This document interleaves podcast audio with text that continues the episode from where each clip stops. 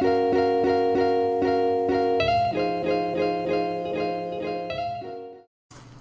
onda, barros? ¿Cómo están? Bienvenidos de nuevo a este podcast, esta segunda temporada de Café y Bocetos. Mi nombre es Esaú Figueroa y me encuentro aquí con Baltasar Cárdenas y vamos a platicar un poquito de su historia, eh, que nos cuente cómo ha llegado a donde está y qué es lo que lo motiva a dedicarse a esto de ilustración. Balta, muchísimas gracias por estar aquí. Gracias a ti por invitarme. No me para nada, el placer es nuestro. Eh, y pues estamos comenzando esta segunda temporada ya con eh, nuevos artistas, igual veteranos o eh, artistas que están apenas iniciando en esto de ilustración. Entonces, pues es muy, es muy gratificante platicar contigo porque me ha tocado platicar con varios artistas en este podcast que han mencionado tu nombre.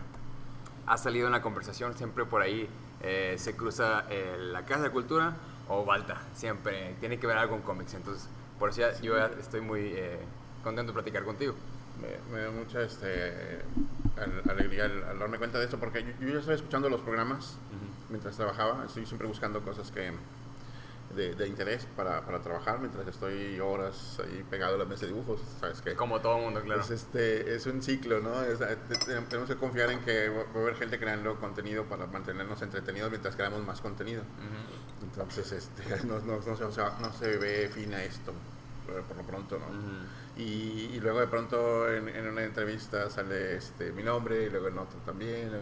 Este. Incluso una me sorprendió, la de, la de Humberto Garza, a quien he seguido Humberto. su carrera este, de cerca. Saludos. Saludos, Humberto. He seguido su carrera desde, desde el principio, según yo. Y me sorprendió que había sido alumno en la Casa de la Cultura. Yo había completamente olvidado esa parte. Ah, ¿en serio? En serio, sí. Yo, yo, yo compré su primer cómic, compré sus primeros prints, he estado al pendiente de lo que está haciendo, incluso colaboramos en uno, en uno recientemente.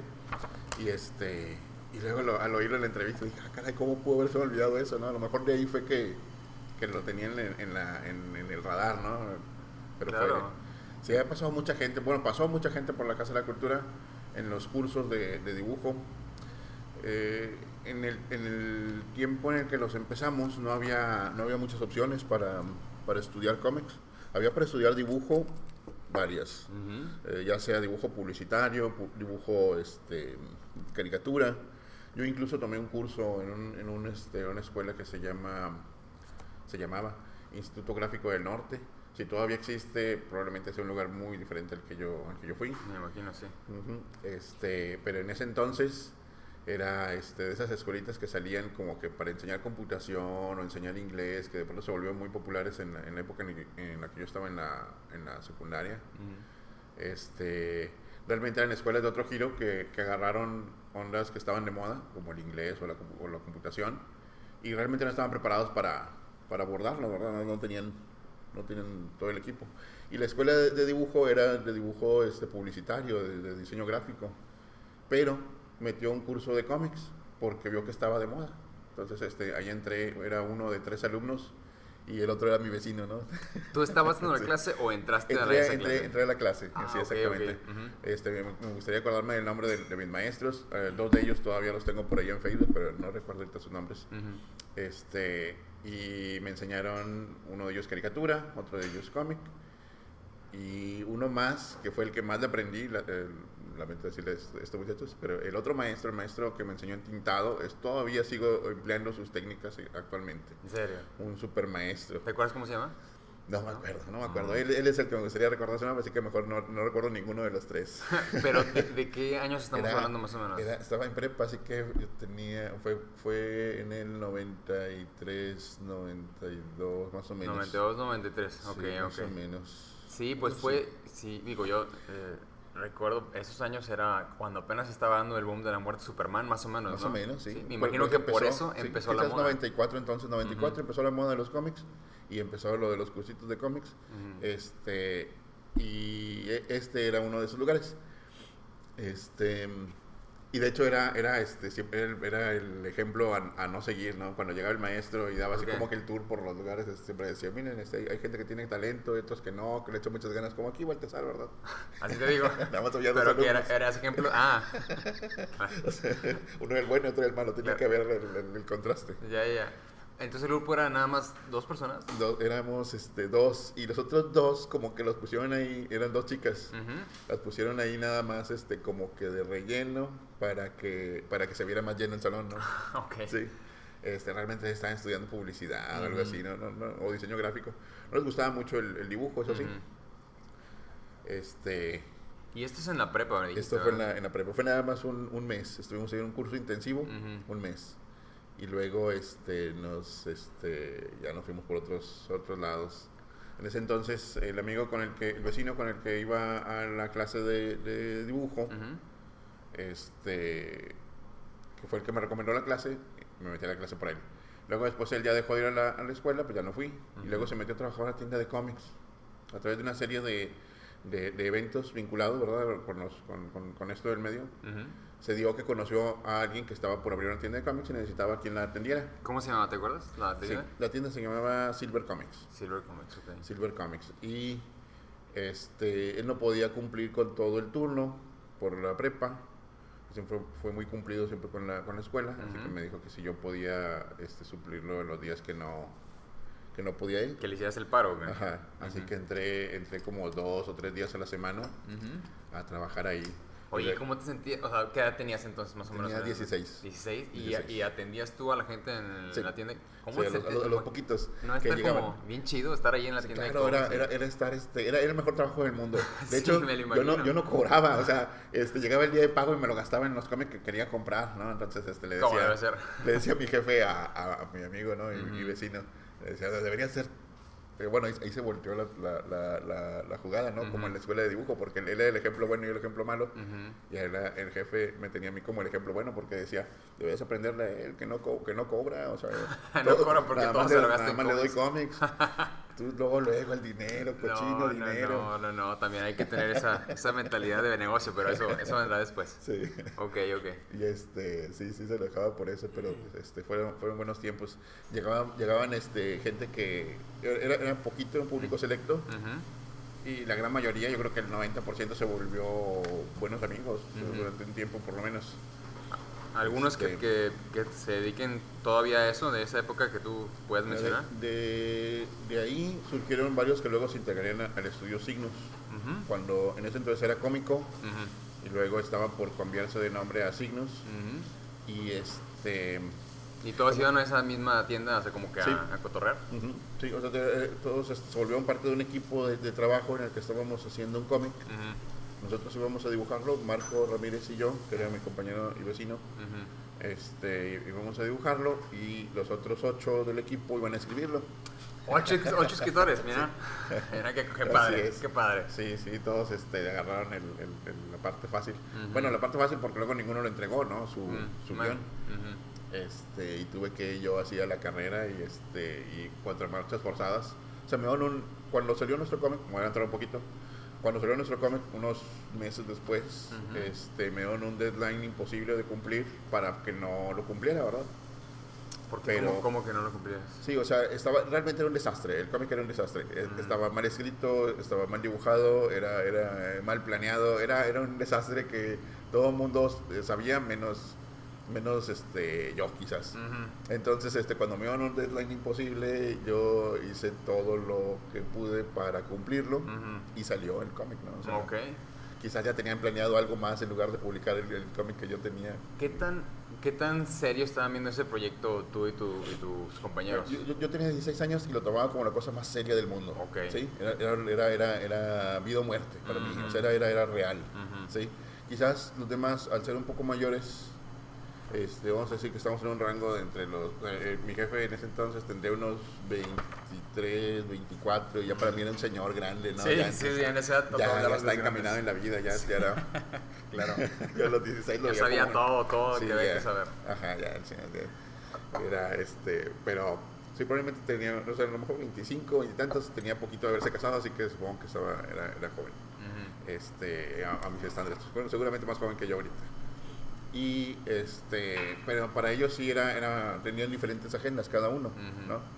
Eh, en el caso de, la tienda de cómics, pues el- su negocio era el dinero, ¿no?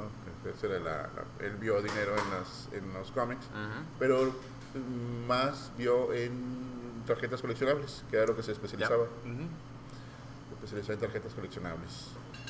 Y el resto de ahí, pues todos llegan a, la, a- una, bueno, no sé ahorita, pero los que trabajan en la tienda de cómics probablemente lo sabrán, el- una- un alto porcentaje de tus clientes quieren hacer cómics algún día, ¿no? Sí. Tienen la, la idea, o por lo menos tienen personajes, quizás no escriben, pero le podrían dar buenas ideas a un escritor, ¿no? O sea, todos tenemos esa, esa, este, Como una cosquillita, ¿no? De que Sí. me quiero, quiero hacer algo. De, por eso estoy en estos lugares y por eso trato de conocer gente que haga lo mismo, ¿no? Incluso, este, bueno, mm, no creo que se den en otros medios, ¿no? Esto de la, de, o sea, yo voy al cine y nunca, he- nunca me he planteado la posibilidad de dirigir o escribir una película.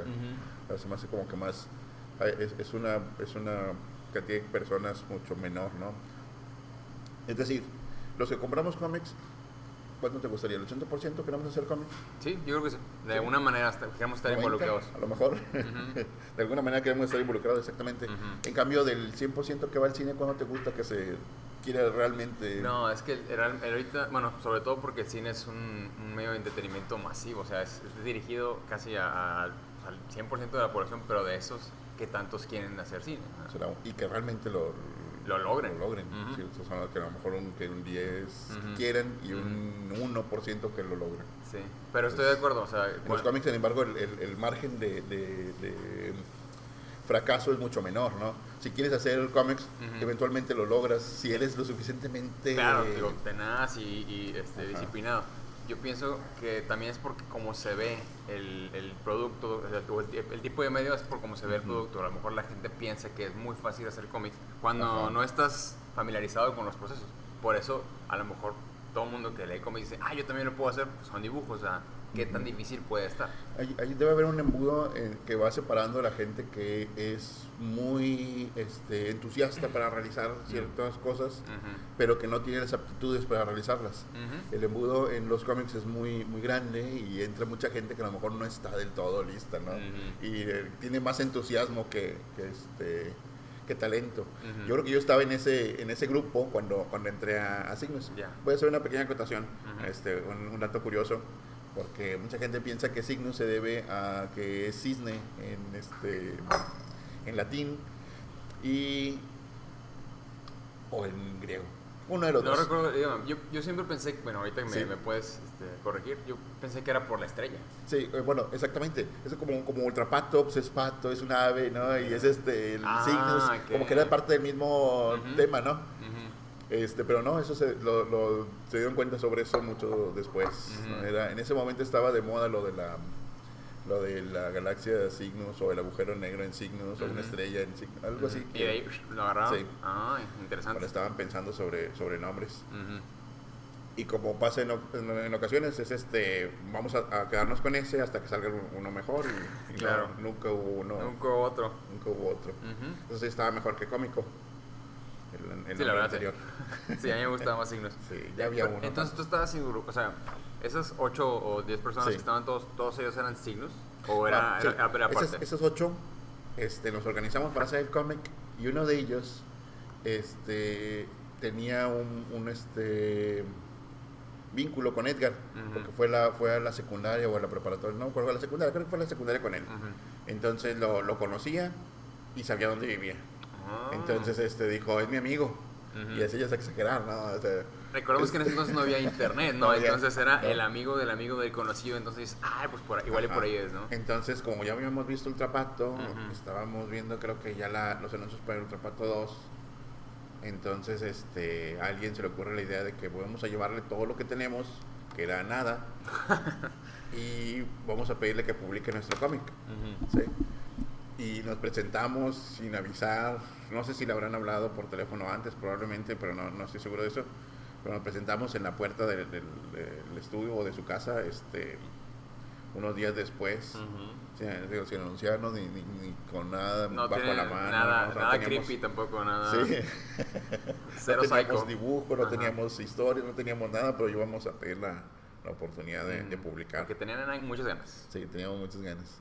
Creo que lo, lo que nos preguntaron, yo eh, conocimos a- al que era en ese entonces el, el, este, el jefe ahí, el editor, o líder espiritual del grupo, ¿Quién? ¿Quién? Dinos, sí. a Salvador Raga. Salvador Raga. Salvador Raga. Este, él, él nos este, recibió, sobre todo a Chuy, que era el adulto, el, el, eh, Salvador también era otro adulto en- dentro de un grupo de niños, y este, ellos dos se llevaron muy bien, se entendieron muy bien, y como la conversación se fue hacia el dinero, pues ahí le... Sí, sí, está bien, ¿no? le dijo, este, me gusta tu idea, me gusta la parte en la que dices que tienes dinero. ¿Cuándo y cuándo, cuándo y cuánto puedes este, aportar para este cómic que estamos planeando? Entonces este, surgió la idea de hacer un flipbook. Como ellos tenían una parte de la revista, requerían la otra parte de la revista y la otra parte del dinero para financiarlo. Este, por cuestiones de, de logística, bueno, es mu- muy, fácil. Éramos ocho, cada quien tenía que aportar una cantidad. Nada más yo puse la mía, los demás hicieron este, Patos. pactos con la suya. Ujú. Y este, entonces, por eso es el deadline que te digo que imposible de cumplir. que Ujú. no, o sea, nada más tenemos 200 pesos de ustedes. Ujú. Si lo traes para el lunes, sale. si no, vamos a meter otra cosa, ¿no? La raza. Y este el lunes ahí estoy yo con, el, con el cómic. ¿no? Entonces, eh, por lo que me estás contando, Walter, tú eras el único que a esa edad lo estabas viendo como...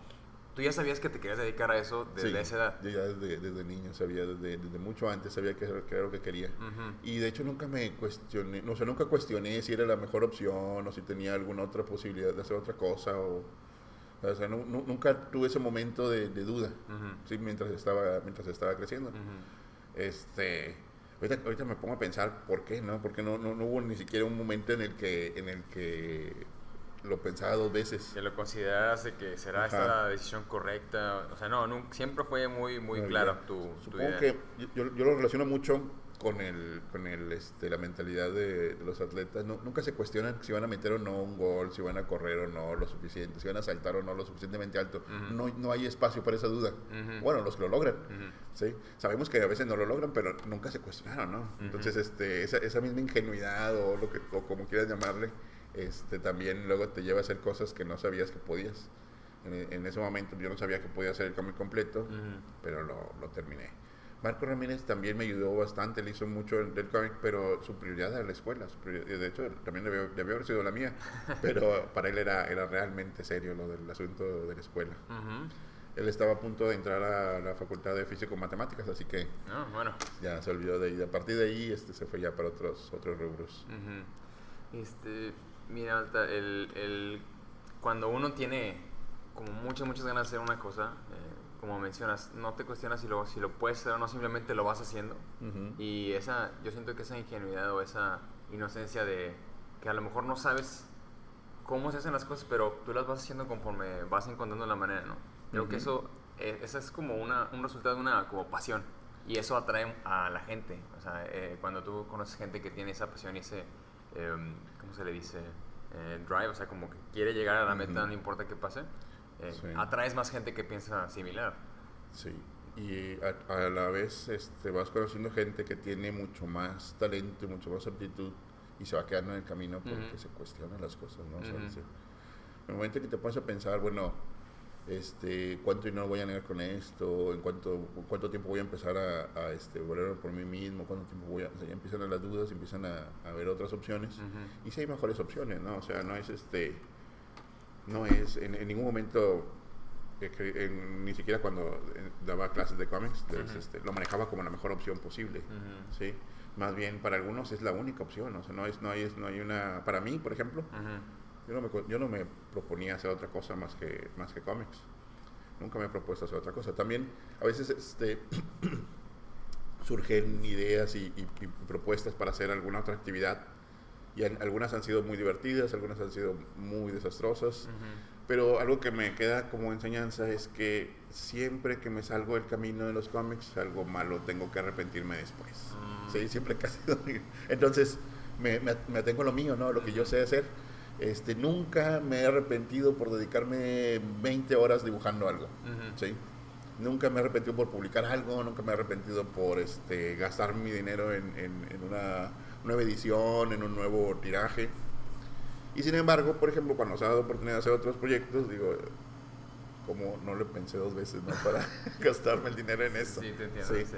O sea, entonces es mi, mi regla y nada más se aplica a mí, no es algo que les, que les pueda pasar a ustedes. Ujú. Este, mi camino es este, los cómics y cada vez que me desvío un poquito para animación, me desvío un poquito para guion de esto, guion del otro, cada vez que me desvío para... Ahorita que, bueno, estoy este, explorando todo lo del... de- mucho, mucho de tiempo después que todos los demás, ¿no? con los webcomics, este...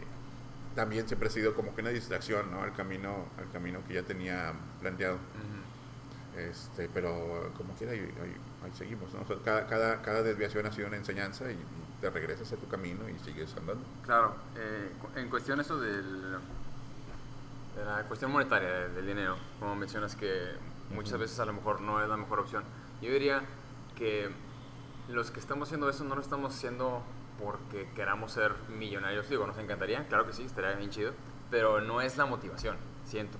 Yo siento que los que estamos haciendo eh, narrativa, lo que estamos haciendo cómic, es porque en nuestra naturaleza está el hacer este tipo de, trabajo. Y lo hace uno porque ama el proceso, ama toda la, la, la parafernalia que está alrededor, ah, el, el, tipo de interacciones que tiene con la gente que piensa igual, o sea, eso es la razón por la cual lo hacemos, porque queremos contar historias, queremos expresarnos eh, con nuestro, bueno, lo que tengamos, nuestro talento o nuestras, em, lo que tengamos disponible para compartir para la gente. No porque si yo hago este cómic eh, voy a volver millonario. Creo que no es la, la motivación en, su mayoría, yo siento. Em, no que no se pueda lograr hacer negocio, porque pues obviamente lo vemos que sí se puede. Eh, también siento que afecta mucho las circunstancias y el lugar en donde estemos en, pues en Estados Unidos, en, en, otros lados, en Japón, así, la industria ya está muy, muy avanzada. Aquí en México siento que todavía no hay industria, se pues está, está avanzando eh, muy buenos pasos, pero pues hay mucho camino que recorrer, pero se puede observar que sí se puede, o sea, sí se puede hacer, si se, si se va haciendo, em, si se va abriendo uno camino, ¿no? Pero sí, definitivamente... Todos los, este, todos los, las áreas artísticas incluso tienen su recompensa. Este, ahorita estamos viendo, por ejemplo, el, auge, el, el, gran éxito que está teniendo eh, Bucamonga con lo de Cindy la Regia. Mm, correcto. Primer eh, webcomic adaptado al, al cine mexicano.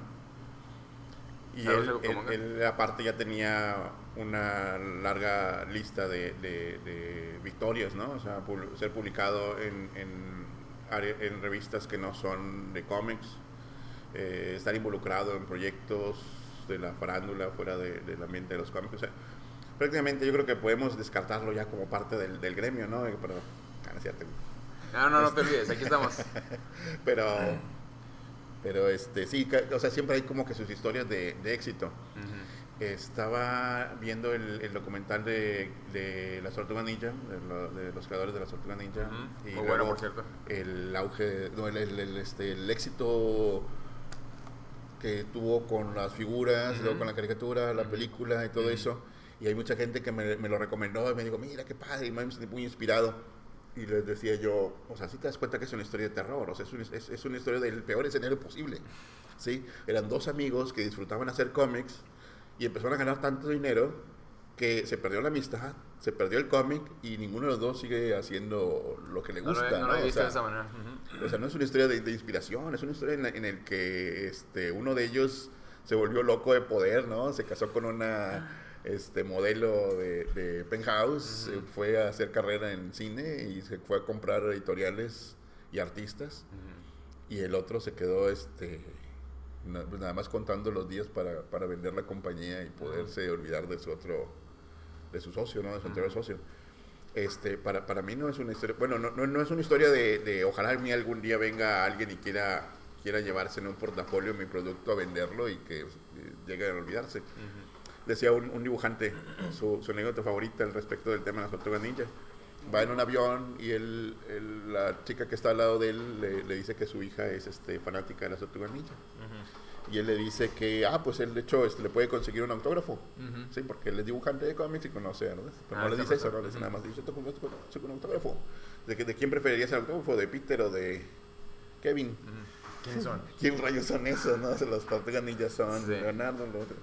Es este, es, este, pues, muy claro cuál es el asunto. Se pierden los autores, se olvidan de los autores completamente. ¿sí?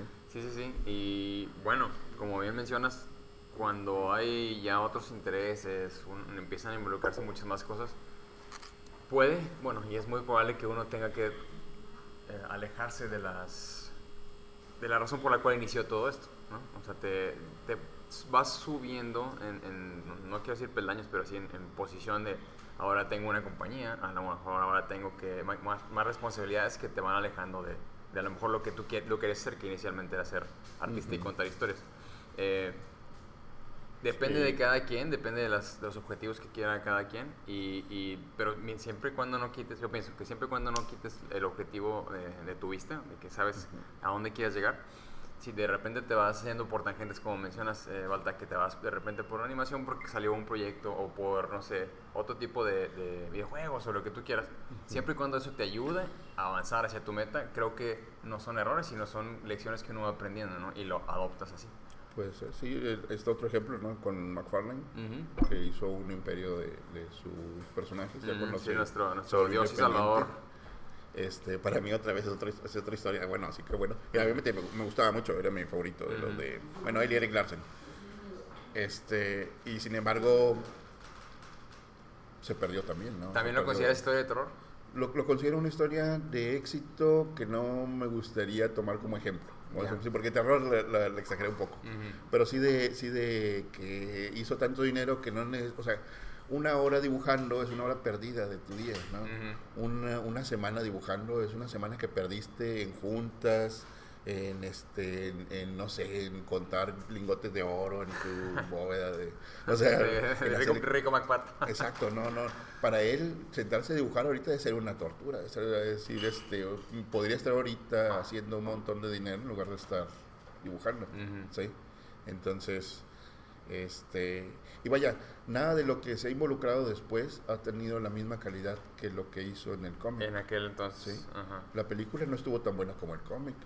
No, El- para la animación no estuvo tan buena como, la, como Mm. el cómic, aunque fue muy buena animación y fue muy buena película en, sus- en su momento y, y bajo ciertos estándares. Ujú. Este, y lo único que superó su, su trabajo han sido las figuras. Sí, las, Las figuras, eso sí, revolucionó. ¿no? Eh, ahí sí es algo de lo que puede sentirse muy orgulloso. Pero nuevamente no las hizo él, no, no se sentó a esculpir, a, a No, pues él acomodar, a poner. prestó su contrató nombre. a alguien a quien lo hiciera. Su compañía, Sí. claro. Ujú. Entonces, este, es, lo que se trata de una compañía, es lo que se trata de una compañía exitosa. No puedes tener algo hecho a mano este, y considerar que estás haciendo una compañía, una empresa, una, una transnacional. Eh, yo creo que, que- también entra mucho el cómo vas a, a balancear eh, tu vida tanto de artista como de, pues si quieres verlo como empresario o como este, padre o madre de familia. eh, o sea, cómo se balancea eso. Creo que ese es el reto, eh, de acuerdo a lo que tú tengas eh, de objetivo, ¿no? A futuro. Lo, lo veo, por ejemplo, con el, la- la- el contrapeso de Eric Larsen. Eric. Larsen entró a dibujar Savage Savage Dragon. Dragon, Ujú. Y no ha dejado de dibujar Savage Dragon, ¿no? Sí, hasta la fecha sigue. Y cuando llega la oportunidad de hacer otra cosa, ¿no? Este, o sea, a veces las toma, a veces no. Ahorita, por ejemplo, está completamente negado a una película. él- Sí, sigue negado. no hay, no hay opción de que esto se convierta en una película. Supongo que así le llegan ofertas, pero ha sabido este, af- afrontar el fracaso que tuvo la animación. ¿no? Ujú. O sea, me alejó de la mesa de dibujo. Fue una, fue una pesadilla porque no tenía control sobre nada. ¿sí? Y sus decisiones no eran finales. Ujú. Entonces, para alguien que está acostumbrado a que lo que él dice se hace porque él es el escritor, dibujante y dueño de la compañía, ¿no? bueno, el dueño de la parte de la Sí, de compañía que, que publica su cómic, o sea, el, el que de pronto te digan, esto no va, ¿no? esto, esto se va a quitar, esto ya no, esto no funciona, pues ha de ser este, y fue para él muy, Ujú. este, una, una muy mala experiencia, entonces dijo, no vuelvo a ceder eh, tantos derechos a otra persona, Ujú. ¿sí? que no sabe lo que realmente funciona, porque él considera que no funcionó la animación porque no tuvo eh, él suficiente este, voz en el proyecto. Voz ¿sí? claro. Entonces, este, eso es muy cierto para, para- y, y- consta para todos los proyectos este, de, de comité. Si tienes una- un, un equipo de personas, tienes que tomar como que un punto medio, ¿no? Y no siempre es una voz única la que suena, ¿no? Y por eso tenemos muchos, muchos productos que son medianos, Y, y en el caso, bueno, de, de, de Rick Larsen dijo, "Oye, yo, ese es mi proyecto, este es mi cómic, aquí lo voy a seguir, y así ha estado, ¿no? Este, seguramente con muchos menos ceros en su cuenta bancaria que McFarlane. Claro. Y sin embargo, hace poquitos, unos meses, acaba de celebrar el, 300 el número 300 de, de Spawn, con bombo y platillo, el nuevo rey del, del cómic independiente y todo eso. Y uno dice, pero ¿por qué no? O sea, no lo dibujaste tú, no, no, no lo dibujó él, no, lo hizo, no, no hizo nada en esos 300 números más que al número 300. Ujú. Entonces la, lo- la gente que lo sigue dice, bueno, pero es que son 300 números, véalo por donde lo veas, son 300 números de un cómic que no es ni de Marvel ni de DC. ¿sí? Eh, en un momento en que ser independiente contaba para algo, era porque no estaba en una de esas dos compañías. Pero IMA ya de- difícilmente la puedes considerar como una compañía de, de cómics independiente, ¿no? O sea, no, no, es, ahorita ya es otra cosa. ¿no? es este, muy grande como para considerarla independiente. Igual que Dark Horse, ¿no? No puede decir, es una compañía independiente, es una pequeña compañía independiente. Lo fue en un principio, actualmente ya no. Desde el momento que salió la primera película de Dark Horse, ya dejó de ser una com- pequeña compañía independiente, ¿no? Ya es una, es una empresa grande. Este, pero bueno, 300 números. 300 números es un número bastante, eh, in- eh, bastante alto. Pero ese número se basa en los 300 números de Cerebus. ¿Ah, sí? ¿sí? No O sea, sabía. Cerebus fue publicado por una persona básicamente, que fue Dave Sim. ¿sí? Tenían su gente alrededor, pero él fue la fuerza que lo llevó desde el número 1 hasta el 300. Ujú. Y el 300 fue el número que él decidió que iba a ser el final Ya. lo decidió más o menos, o sea, en el momento que empezó, unos dos, tres años después, De que en dijo los 300. el ahí. 300. Ujú. Nadie nunca había dado un número así, ¿no? Y ningún título independiente había llegado a más de unos cuantos, Ujú. unas cuantas decenas. ¿sí? El haberse atrevido a decir algo así era, era como decir, o sea, en ese entonces, era, era, era, era decir locuras, ¿no? Era decir, eso nunca va a pasar, ¿no? Nunca va vas a llegar suceder". 300. Sí, no va a pasar. Ajá. Incluso él, él tenía como que su plan B. Ujú. si, si esto llega a ir muy mal, en el número 200 este, termino todo, amarro todos los nudos Vámonos. y se acabó, ¿no? Los, este, nada más llega al 200 y ya los demás, los demás números, pues bueno, Ujú. esperar llegar a 300 y llegar a 200 como quiera sigue siendo un, un- Sí, no, un éxito, años, ¿no? claro. Este, y bueno, por eso el número 300 es especial, porque lo marcó un independiente verdadero. ¿sí? No tenía una compañía más que era él, su socio, que hacía los, los fondos del cómic. Llegó a tener secretarias, pero no, realmente una secretaria no la puedes considerar como parte de, de una, de, un, Ujú. de un equipo creativo, aunque no era, no, era nombrada como secretaria, sino como editora ejecutiva o algo por el estilo, pero pues él mismo dice que realmente nada más lo que hacía era teclear lo que él escribía a máquina. Lo que él escribía a mano lo escribía ella a máquina. Sea, su trabajo. Este, esa es una compañía independiente, ¿no? Esa es una compañía pequeña. La, la, la compañía de, de McFarlane difícilmente entra en la categoría. Sin embargo, bueno, celebra 300 números, ¿no? Y celebra un récord Guinness. Sí. Sí, un récord Guinness de 300 ejemplares. Lo que nadie, na- nadie se ha detenido a preguntar es quién tenía el, el récord anterior. Ujú. Bueno, Cerebus, aunque había en algunas páginas te mencionan a Cerebus como la- el que tenía el, el anterior récord. Pero el récord no era por hacer 300 números. Entonces. El récord es por mayor cantidad de ejemplares publicados por un solo equipo creativo. Mm, Este, no, eh, por, por- un solo escritor y dibujante. ok. ¿sí? Por un solo escritor y dibujante.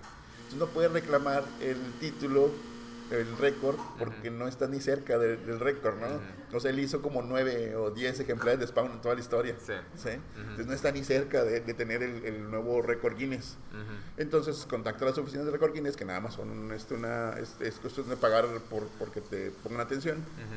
Y se inventa un nuevo récord, que es el de mayor número de cómics consecutivos de una empresa independiente. Ujú. ¿sí?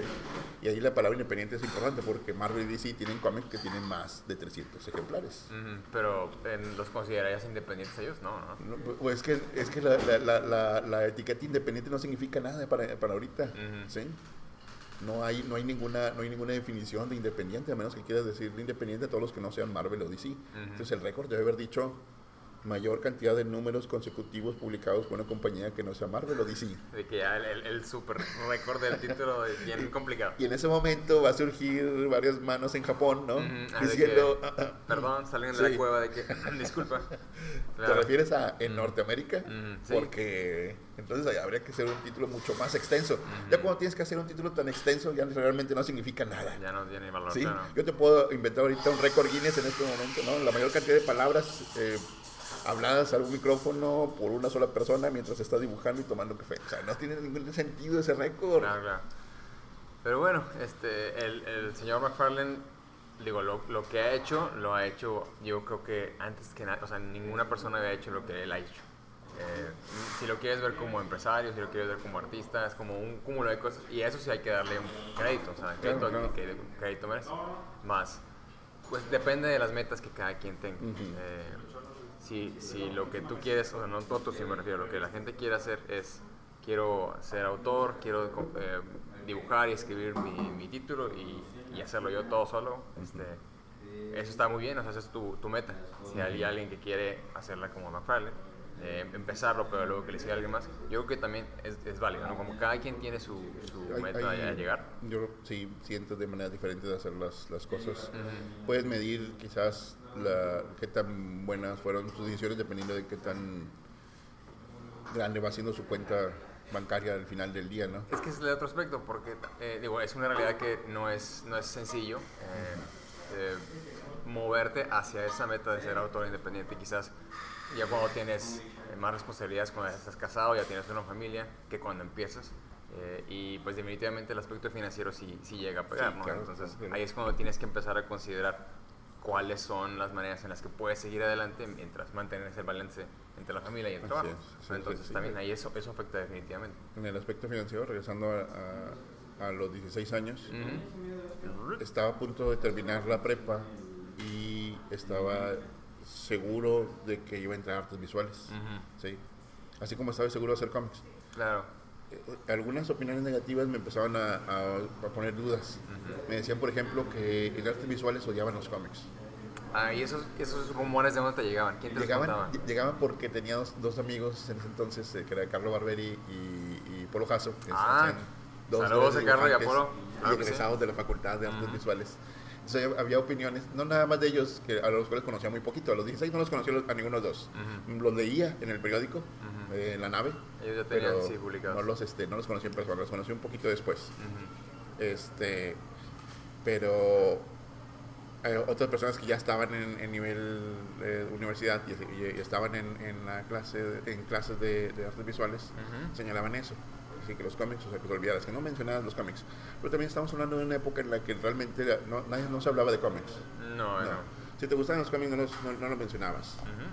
Sí. Sí, sí, sí. este, no, prohibido de cierta manera. Ajá, sí, es, suicidio social. Sí. Suicidio social, no había, no había ninguna razón para traerlos a la mesa. Qué curioso, ¿no? ¿Cómo cambió no, sí, no, no, que me avergonzara, simplemente no había razón para mencionarlo. Te entiendo, sí, sí, te entiendo. Entonces, entonces... Tenía muchos vicios que no tenía que traerlos a la mesa, pues igual en los cómics. Entonces, este, me dijeron no les gustan los cómics. Es más, y lo, que ya me puso a pensar, no les gusta dibujar, o sea, no les gusta dibujar. Y ahí fue cuando dije, este, pero tienen clase de dibujo, ¿no? O sea, tienen un taller de dibujo, tienen este dibujo de figura humana, tienen trabajo, trabajan con modelos, este, los sábados van también a dar este clases de dibujo, o sea, yo sabía que había clases de cómics ahí, pero son, no sé, como que una, una minoría, ¿no? Realmente los intereses de la facultad iban a otros lados y te proponían salirte, ¿no? O sea, rompe con lo que sabes, no, eso no, eso no está bien, o sea, hazlo, hazlo así, ¿no? E, e, expandir tus horizontes.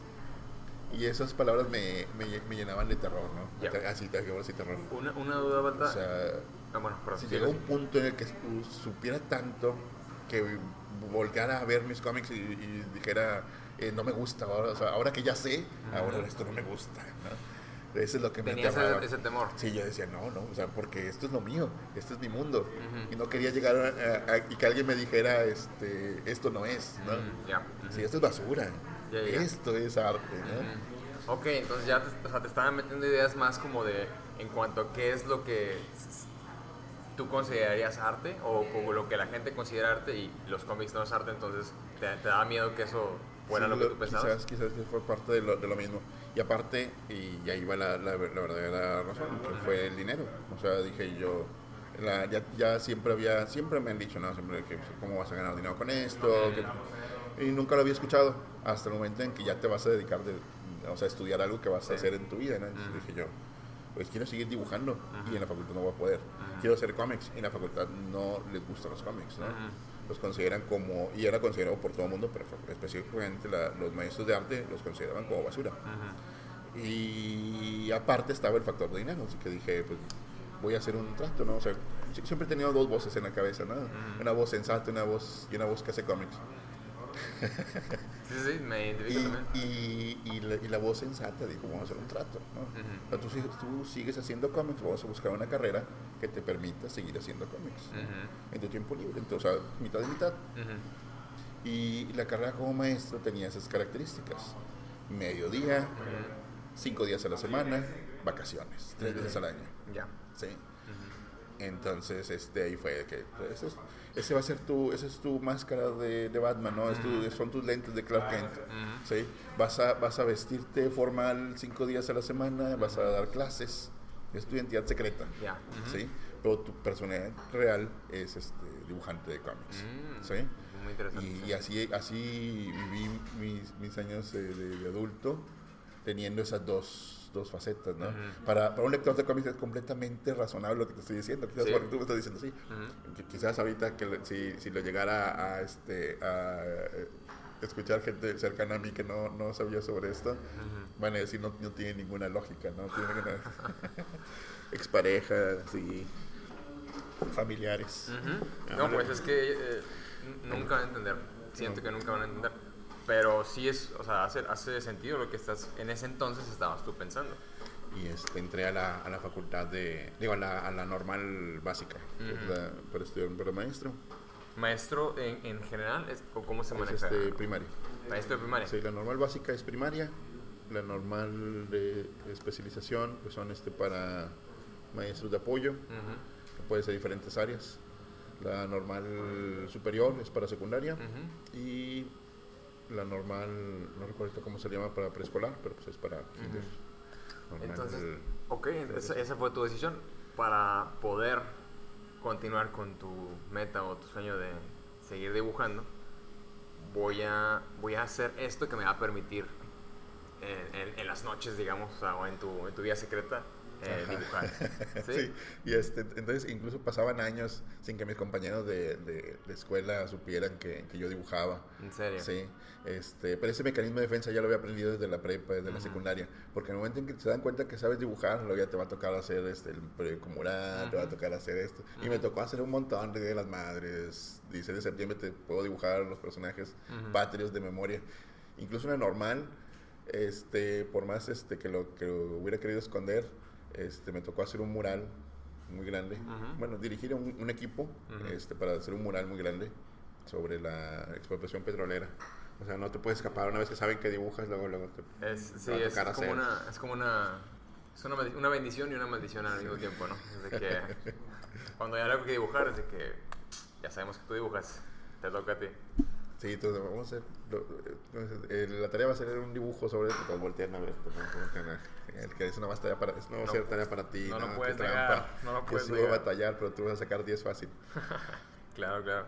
Es- Y- Y, luego qué pasó, Bata? Entonces, este, ese, fue el, ese fue el trato, ¿no? O sea, Ujú. esto va a ser para ganar dinero, esto va a ser para, para ti. Entonces, no te preocupes por, por sacarle dinero, ¿no? Ujú. Entonces, quítate de ese, de, de ese pendiente. Ujú. Ahorita reviso mis, mis diarios de ese entonces, donde sacaba, este, ya llevo, llevo cuentas minuciosas, ¿no? De entradas y salidas. Eso, lo, lo, lo- eso no, es uno de esos hábitos que aprende uno de niño. Yo lo veía a mi papá que hacía lo mismo y lo hago también.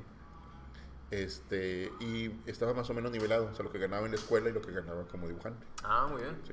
O sea, era, este, daba clases de dibujo, tenía dos o tres clientes a los que les hacía este trabajo de, de- de dibujo y este y cosas que iban saliendo, ¿no? Como convenciones o como una que otra cosa, ¿no? Que iban saliendo de- que, que no eran seguras. Entonces todo, todo estaba este, apuntado ahí. Entonces era más o menos lo mismo. ¿sí? Ujú. Era más o menos lo mismo. Entonces, este. eh, circunstancias de la, de la vida, ¿no? O sea, un- yo estaba. Para, para cumplir con dos vidas y aparte como, como padre de familia, este, tienes que hacer un montón de malabares, ¿no? Estaba yo metido en un montón de, de cosas al mismo tiempo. Así que este, llegó un punto de quiebre también, ¿no? Este, mi matrimonio terminó, Ujú. Sí, se colapsó completamente. Y este, hice el peor trato de, el peor, el peor este, trato de acuerdo de divorcio, ¿no?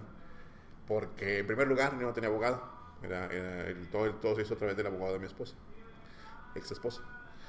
Este, y, él- y cualquiera que sabe te va a decir que esa es la peor opción. Entonces me, me dijo, este, pues mira, lo que corresponde por ley es esto, Ujú. pero es muy poquito. Sí, o sea, como maestro tú ganas muy poquito y ese porcentaje no les va a alcanzar para nada. Ujú. Entonces, como yo estaba ganando casi lo mismo y el acuerdo con ella había sido nada más no toques nada de los cómics, que es lo, lo de, de cómics vamos a dejarlo aparte y nada más lo de, lo de trabajo serio. Entonces, este, ella dijo, nada más los cómics. ¿no? Digo, nada más los, lo, lo del maestro. Entonces yo sí me atreví a decirle, bueno, un porcentaje extra. Así que eso era entonces. Después la- la- se fue desnivelando mucho, ¿no? O sea, como maestro empecé a ganar cada vez más y como dibujante cada vez menos. ¿sí? Pero entonces era más o menos lo mismo. O sea, tenía la energía para hacer un montón de cosas diferentes también. O sea, era, este, daba clases aquí y allá. O sea, era en la escuela primaria y aparte daba clases en la Casa de la Cultura, daba clases en, en este para municipio, en algunos otros este, casas de la cultura o lugares culturales. Y también daba clases en, en particulares y, o sea, tenía un montón de energía para todo. Ujú. ¿sí? Ahorita pienso y digo, ¿Cómo le hice? ¿Cómo le hice? no? Es- Entonces, este, sí, el ingreso como maestro fue para arriba y Ujú. obviamente el, el porcentaje del acuerdo de divorcio, del acuerdo de, de manutención Ujú. y, el, y en, en cambio los ingresos como dibujante fueron cada vez siendo, siendo menores. Porque pues el, yo siempre honré el trato que hice conmigo mismo de que, o sea, tú no te preocupes por el dinero, ¿no? O sea, ese es tu trabajo real, tu trabajo como dibujante nunca va a ser para sostener a la familia. Así que nunca le, nunca le invertía que fuera para, para ganar más y más dinero, ¿no? Así que sí, sí, o sea, cuando mencionamos sobre los sobre la, la parte económica, claro que es importante, es muy, muy importante. Este, y, pero de- eh, desde el principio debes de plantártelo a ti mismo, ¿no? O sea, eso, lo- estoy haciendo esto para ganar dinero. De ser así, cualquier decisión que tomes para ganar más dinero, qué padre, ¿no? O sea, Ujú. en cualquier área que te dediques, si te dedicas como dibujante, si te dedicas en, en el área artística, y este va a ser para sostener a ti y a tu familia, cualquier decisión que sea para ganar más dinero es una muy buena decisión. Sí. Este, y por eso digo, muchas de las cosas que, que, que platico o que digo en, lo- en los cursos este, aplican a veces nada más para mí. Hay cosas generales. Eh, los papás siempre me preguntaban, este, ¿qué va a hacer mi hijo el día de mañana? ¿no? O sea, yo veo que le gusta el dibujo, pero no le veo futuro. ¿sí? Siempre les digo, el- la creatividad, la disciplina, la, la capacidad de convertir ideas abstractas en algo, en algo sólido, en algo, en algo palpable, Ujú. son habilidades que se distinguen en cualquier área. ¿sí? Sea, sea lo que seas, si tienes la capacidad para imaginarlo y luego crearlo y luego o sea, traerlo al mundo real, este, eso es, este, son, son cosas que vas a apreciar en cualquier persona, no Claro. nada más en un dibujante o en, un, Ujú. en un artista. Y ya se tranquilizaban un poco, porque a veces venían con ideas, ideas medio raras de que si lo meto a clase de dibujo va a mejorar su letra. Y, y yo escondía mis, mis libretas, ¿no? Mm. Sí, claro, sí. Por supuesto. Por supuesto. Si quiere, ¿no? Ujú. O sea, puedo hacer una letra muy bonita. Eh, yo, yo tengo ahorita primer año de, de- de primaria, así que tengo que hacer letra muy bonita.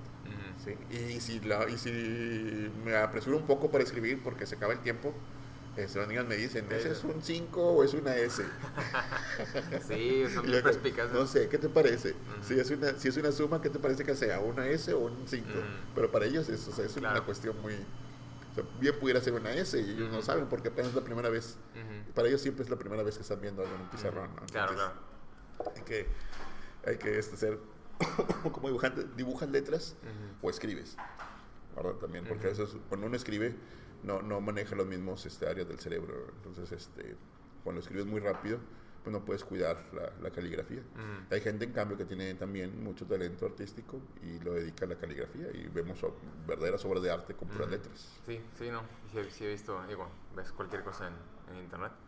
Eh, pero sí, o sea, hay muchos aspectos de, de ser dibujante de la disciplina, como la mencionas, que se pueden trasladar a muchísimas áreas eh, en, cualquier, en cualquier trabajo.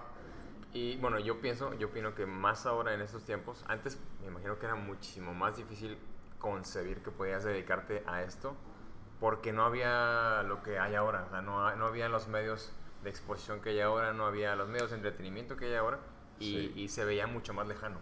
Le decía a mi actual pareja, yo tuve que inventarme el mundo. Ujú. Sí, o sea, el mundo no existía, el mundo me era hostil. El mundo me cerraba puertas y me daba pocas oportunidades. Yo nací en una familia de, de cuatro, cuatro hermanos, tres hermanos, no, ah, dos hermanos, una hermana y yo.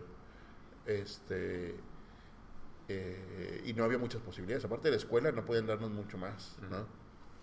Entonces, yo nunca fui a cursos. Cuando niño, o sea, cuando pequeño, no, no tuve ninguna forma de explorar mis habilidades artísticas, ¿no? Que es lo que te, desde el kinder reconoces a los que van a ser buenos y, y le recomiendas a los papás. Mételo a cursos, pintura y todo.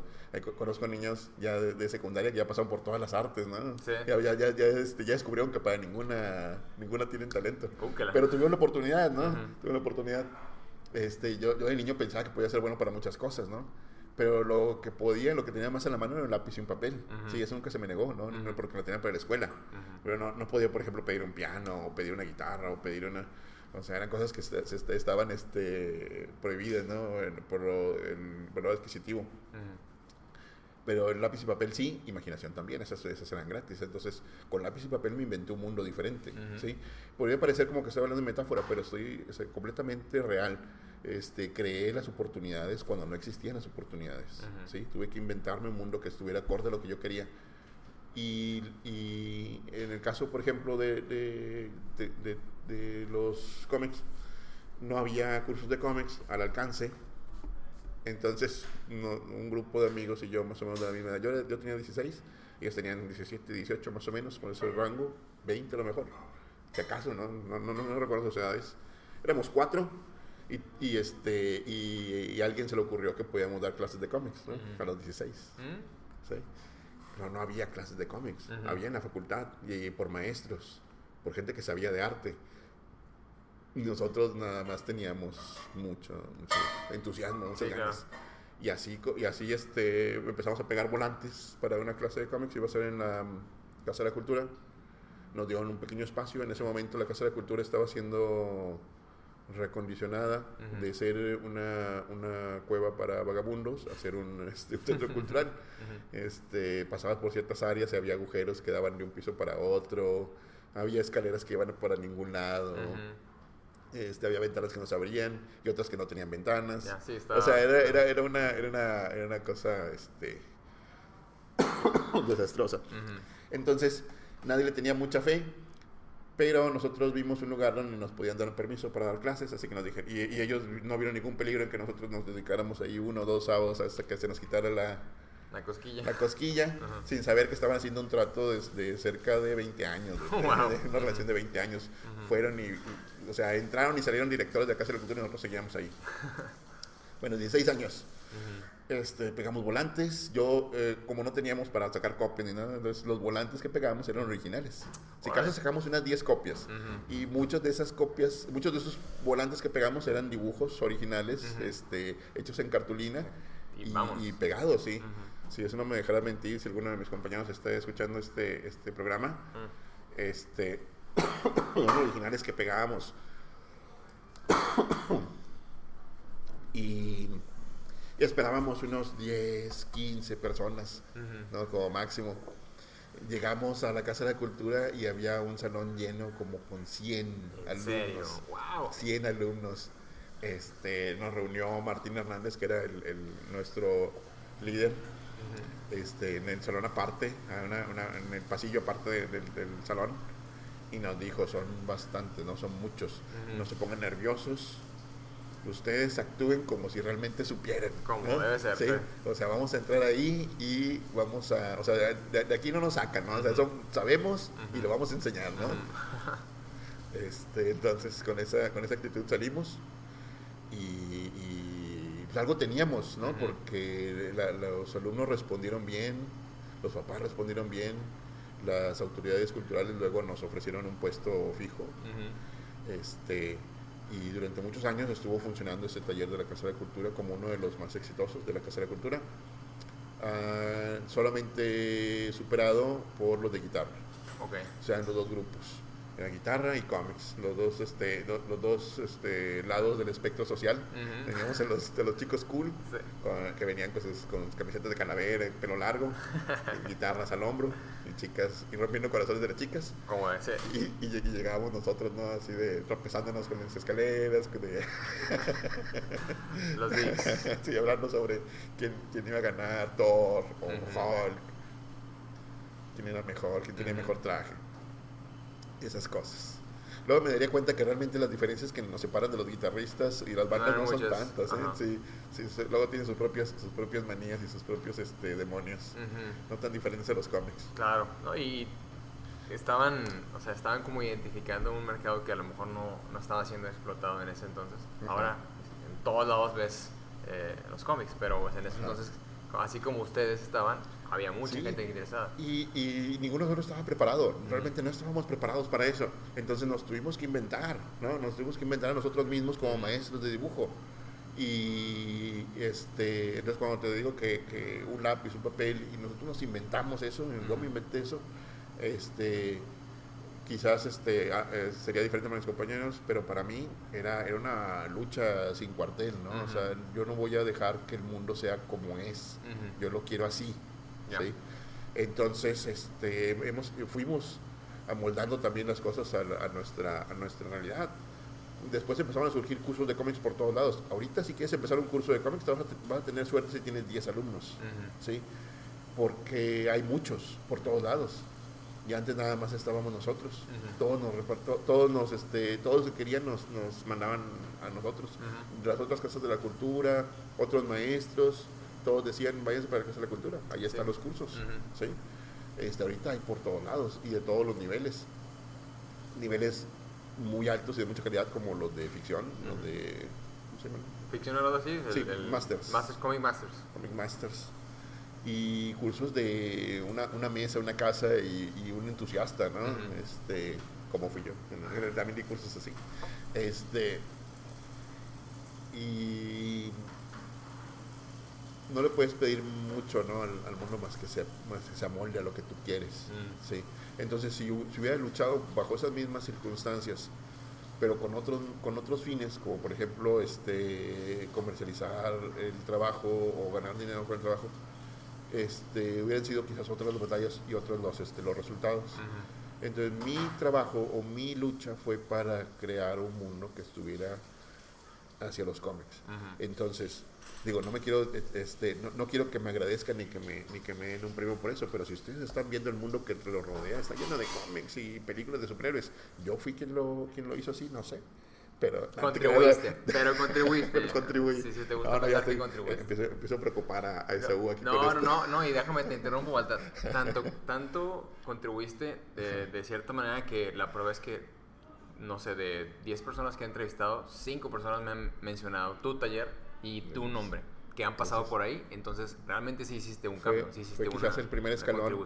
Puedo, puedo este, sentirme orgulloso de cada uno de sus, de sus logros. Uh pero también fue un, escalón, fue el primer escalón y fue muy básico, ¿no? Lo que, lo que aprendieron en la Casa de Cultura fue nada más el hecho de que aquí estás en confianza, aquí estás en un ambiente de seguro en el que puedes este, ser lo que eres, ¿no? en este caso, ahí este, no había muchos ambientes seguros para los que les gustaban los cómics, no había mucho ambiente donde te respetaban tus opiniones extrañas, ¿no? Sobre los, sobre los universos inventados para, para algunos, ¿no? Y, eh, ahora ya hay esos espacios, ¿no? Y no es muy raro ni es muy este, inusual encontrar cada vez más jóvenes que están este, involucrados en, en, estos mundos ficticios, estos mundos inventados. Este, entonces, por eso yo le mencionaba hace, hace algunos años que ganamos, ¿no? Ganamos la guerra. Porque esa, esa, esa, guerra pequeña que teníamos en Casa de la Cultura, eh, eh, guitarristas y, y comiqueros, este, era una guerra que se, se, libraba en la calle también. Sí. Sí, o sea, era el mundo real o el mundo que te quería hacer este, alguien, o sea, lo popular contra lo impopular, ¿no? Y nosotros este, en, en, ese frente y en muchos otros frentes al mismo tiempo fuimos este, librando una tarea para decir esto es lo que va a definir la cultura del siglo que viene.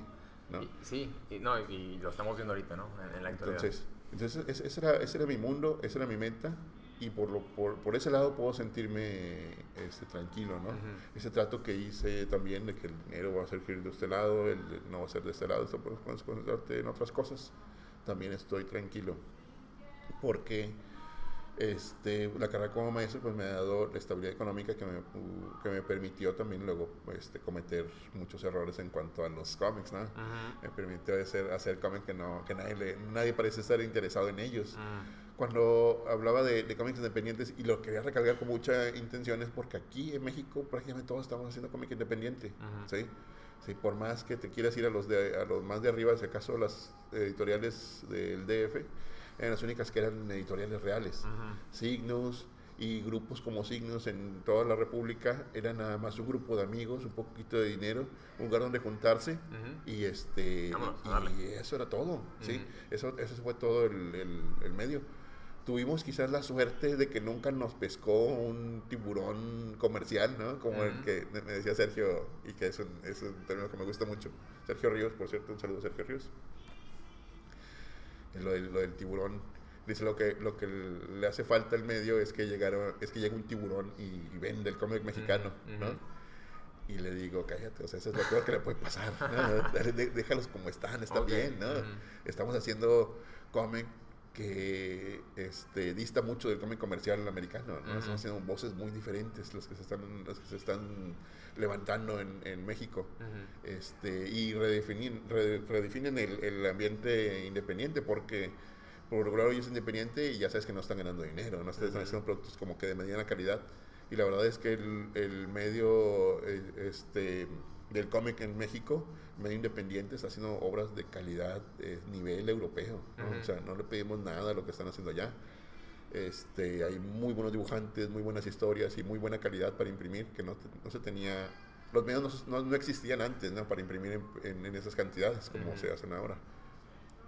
Este, entonces, pues sí, ganamos esa, esa batalla y ahora nos toca este, mantener ese status quo, ¿no? Decir, este, que ahora, ahora, que vas ahora que propones. Siempre me pregunté eso, ¿no? Cuando el Doctor Doom quería dominar el mundo o algún otro villano quería mm. tenía su plan de, de, conquista. Bueno, y luego después qué, ¿no? O sea, ¿cuál, es, ¿cuál es tu plan? ¿Quién es tu secretario de educación? ¿Quién va a ser tu, tu, tu gabinete, ¿no? Sí, sí, sí. O sea, lo vemos, lo vemos luego, luego con los presidentes. Lo primero que hacen es decirte quién se va a encargar de todo, ¿no? Este, los villanos nada más quieren, quieren dominar el mundo y, no tienen sueños de que están este, riéndose sobre el castillo y toda la gente está sufriendo abajo, ¿no? Y este, sí.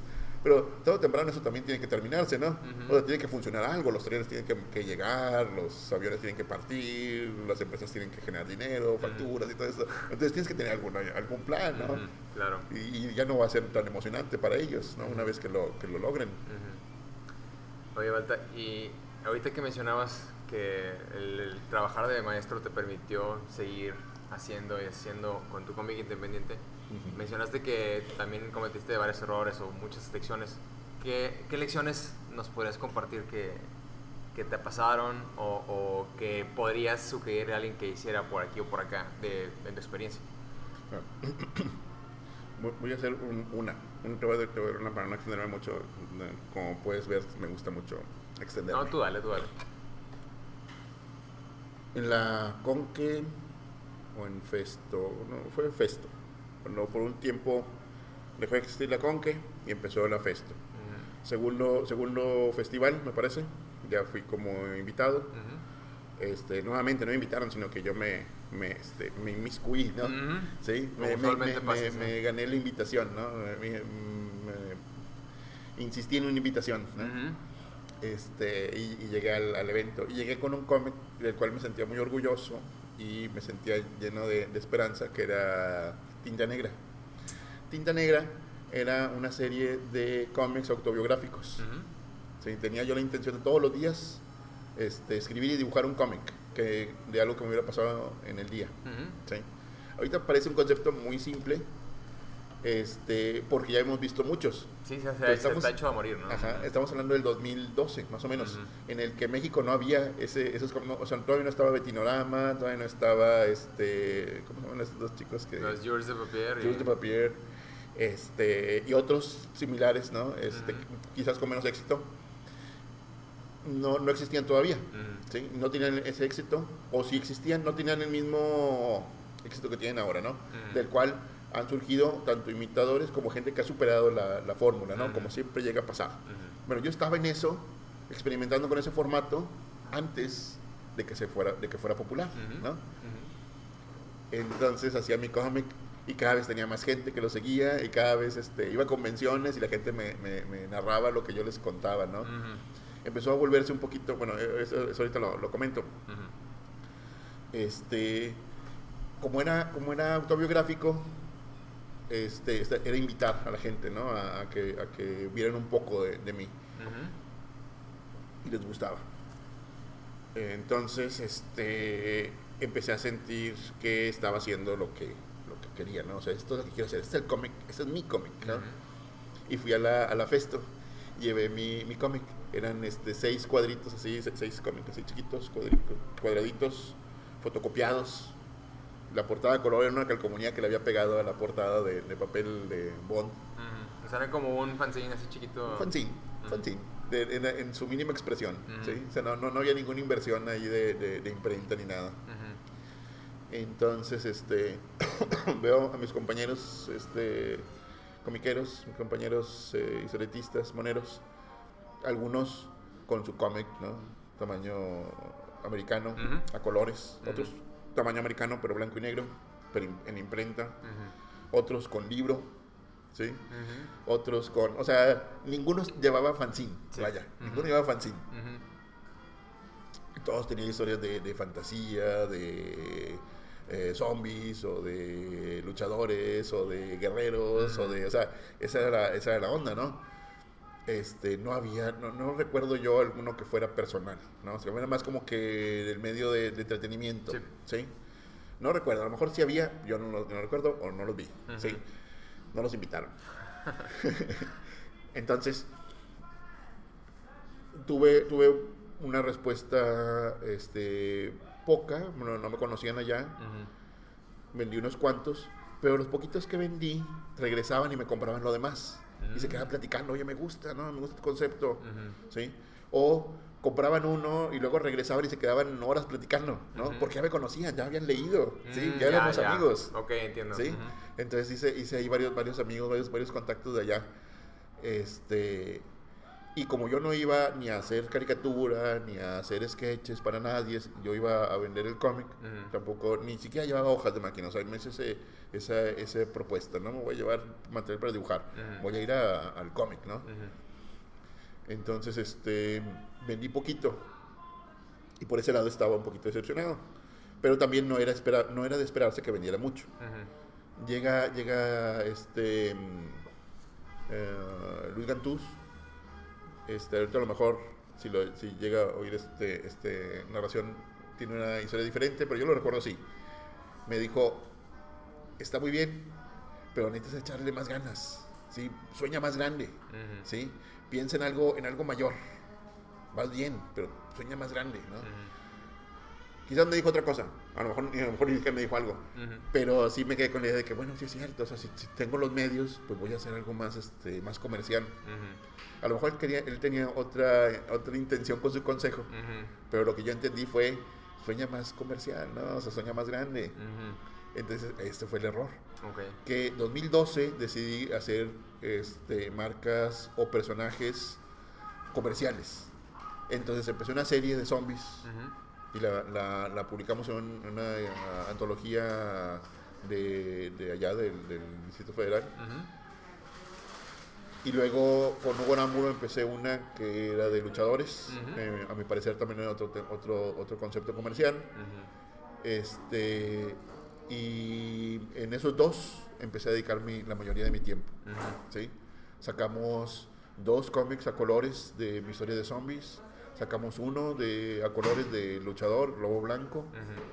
Este, y aparte de esos, do- de esos a colores en grande tamaño cómic, también hicimos este, publicaciones en otros formatos y a blanco y negro de estos mismos conceptos. ¿no? Ujú. de, de- seguimos publicando La Migala, que la había dejado inconclusa.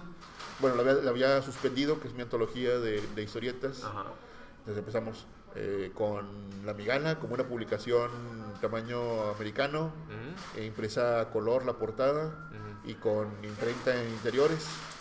Este, Lobo Blanco y, y Terminor 9, que fue que era mi, mi historia de, de zombies a colores, grande, buen presupuesto, una editorial, esto va, esto va en grande, chicos. ¿Sí? Y no me arrepiento de lo que hice, pero sí fue un error, porque en ese momento se giran, hay muchas vueltas en el, en, el, en el medio editorial, empiezan nuevas voces, nuevos talentos, y lo personal, lo pequeño, digamos, este, empieza a tener más auge que lo que está muy elaborado. Ya. ¿Sí? ¿Por qué? Porque el Internet, lo, lo- el, el Facebook lo, y el- los celulares lo manejan así. O sea, es algo que vas a ver nada más unos segundos. No te puedes detener a leer los globos de diálogos. No, puedes, no te detienes a ver las, las 100 rayitas que le Los metiste. detalles las Exacto. horas dibujando. y-. Es más, es contraproducente dibujar también. ¿sí? En el medio tecnológico digital de- del 2012 después, ¿no? Ujú. En el que se hicieron muy famosos dibujantes que tenían estilos muy sencillos, Ujú. ¿sí? Y, y digo, eh, no, no, no lo vi, no lo vi en el 2013, no lo vi en el 2014, en el 2015, lo vi hasta hace, no sé, hace dos años, 2018, Ujú. que empiezo a analizar las cosas y digo, hubiera sido muy diferente las cosas si lo hubiera seguido con el cómic sencillo que tenía, ¿no? Este, y otra cosa hubiera sido, ¿no? Hubiera sido como que eh, innovador el concepto y no hubiera sido como que, que seguir tendencias. Ya. ya, Y ese es, eso es lo que puedes aprender quizás como, como, como artista eh, que va empezando.